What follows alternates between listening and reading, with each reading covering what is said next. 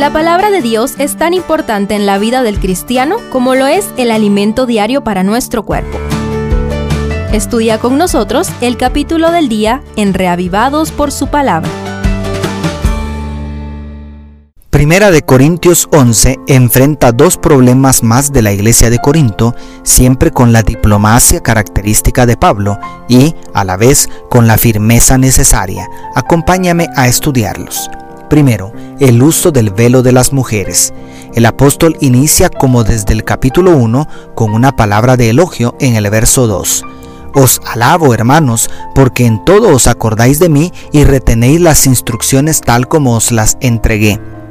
Esto antes de tratar un asunto que nos resulta complicado de entender a quienes pertenecemos a las culturas occidentales. ¿Deben usar velo las mujeres en el culto público? Esta cuestión tratada en los versos 2 al 16, a pesar de ser muy particular de las culturas orientales, donde el uso del velo es socialmente obligatorio para las mujeres, puede ofrecernos varios principios aplicables en nuestro contexto. Primero, en cuanto al arreglo personal, ambos géneros siempre deben distinguirse.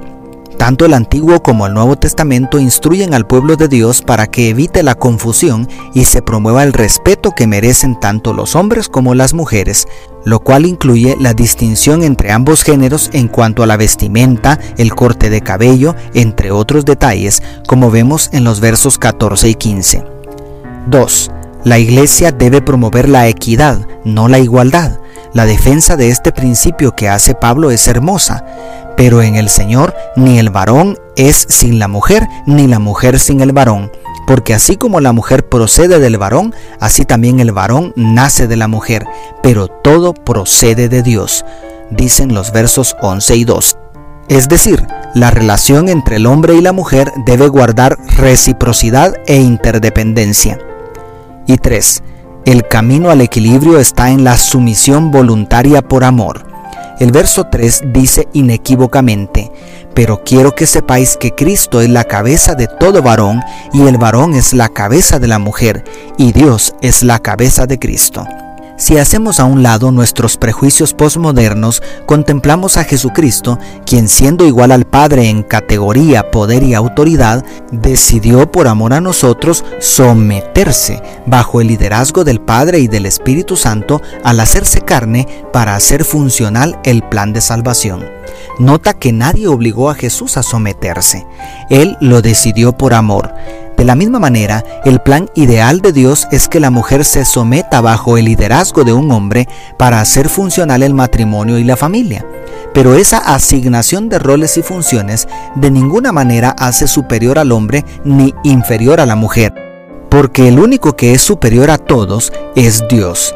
Después de todo, no olvidemos que el liderazgo cristiano no consiste en enseñorearse sobre los demás, sino en servirles con amor. Por lo tanto, el ser cabeza al hombre no le da ningún derecho de abusar de la mujer, sino le confiere la obligación de servirle, amarla y protegerla. Y segundo, la celebración de la Santa Cena. A partir del verso 17, Pablo trata otro problema, los abusos de la celebración de la Santa Cena en Corinto.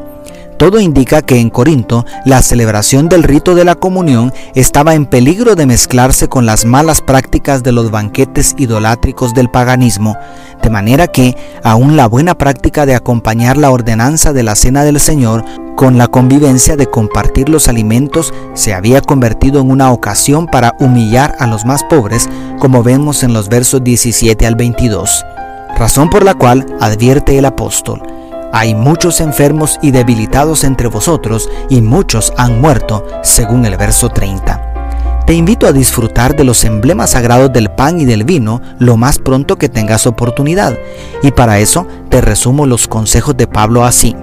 1. Practiquémosla en memoria del Señor Jesús, como dice el verso 26.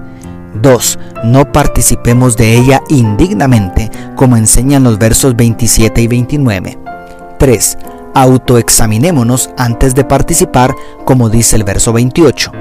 4. No participemos egoístamente, sino esperaos unos a otros, como dice el verso 33. Y 5. Si alguno tiene hambre, que coma en su casa, dice el verso 34. Es decir, no es para satisfacer el hambre física, sino para satisfacer espiritualmente nuestras almas.